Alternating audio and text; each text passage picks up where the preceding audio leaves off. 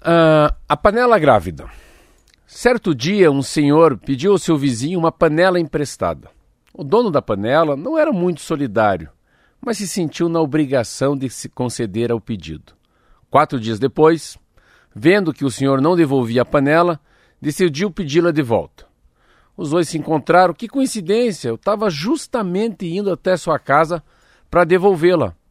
O parto foi tão difícil. Que parto? O parto da panela. O quê? O senhor não sabia? A panela estava grávida. Grávida? Sim, sim, essa noite ela deu à luz, teve que ficar em repouso, mas já está recuperada. Repouso? Sim, sim. Peraí, aguarda um minutinho, por favor. Então o velho trouxe a panela, uma pequena jarra e uma frigideira. Não, mas isso aqui não é meu, não. Eu só te emprestei a panela. É sim. É a cria da panela. Se a panela é sua, a cria também é sua. Esse cara tá totalmente louco, ele pensou. Mas é melhor não dar bola para louco, né? Vou levar. Bom, obrigado. Por nada, adeus, adeus, até mais, adeus, um abração. O homem voltou para casa com a jarrinha na mão, com a frigideira e com a panela. Na mesma tarde, o vizinho tocou a campainha, bateu na porta novamente, falou: Vizinho, o senhor não, não me emprestaria uma chave de fenda e um alicate? Agora se sentia um pouco mais obrigado do que antes. Falou, claro que empresto, sem problema nenhum. Foi lá e emprestou. Passou quase uma semana. Justo quando o homem planejava recuperar suas coisas, o vizinho chegou e bateu na porta. Oi, vizinho! O senhor sabia, sabia o quê? Que a chave de fenda e o alicate são namorados? Não, aí é demais também. Não, está de brincadeira, né? Não, não sabia. Olha só o que aconteceu. Um descuido meu. Deixei os dois sozinhos um momentinho só. Ela engravidou. A chave de fenda? A chave de fenda. E eu trouxe a cria. E abrindo uma cestinha, entregou-lhes alguns parafusos, pregos e algumas porcas também. Totalmente louco, ele pensou. Ah, mas prego, né? Parafuso, sempre bem-vindo na casa da gente, tudo bem. Pegou. Passaram-se dois dias. O vizinho Pidão apareceu de novo.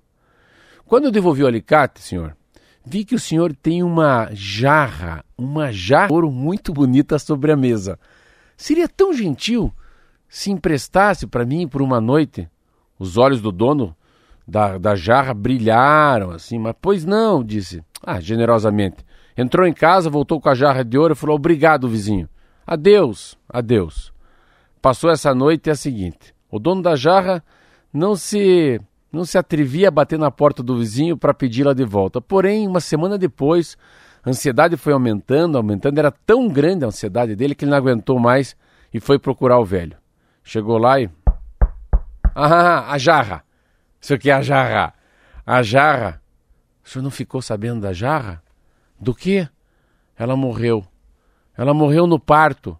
Como assim morreu no parto? Sim, sim! A jarra estava grávida, ela morreu durante o parto. O quê? O senhor acha que sou estúpido, é? Como é que é possível? Uma jarra de ouro que engravide? Meu caro vizinho, se o senhor aceitou a, aceitou a gravidez e o parto da panela, o casamento e a cria da chave de fenda e do alicate, por que não aceitaria a gravidez e a morte da jarra?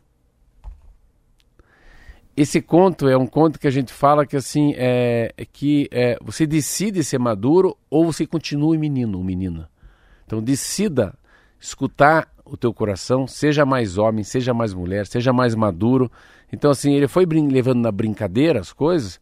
Daqui a pouco ele percebeu, ele já tinha perdido a jarra, porque ele não, não esse é um conto de amadurecimento, né? De você é, poder ser sempre uma criança dentro de você mas a cada momento que passa, a cada dia que passa, você tem que aprender com teus próprios erros.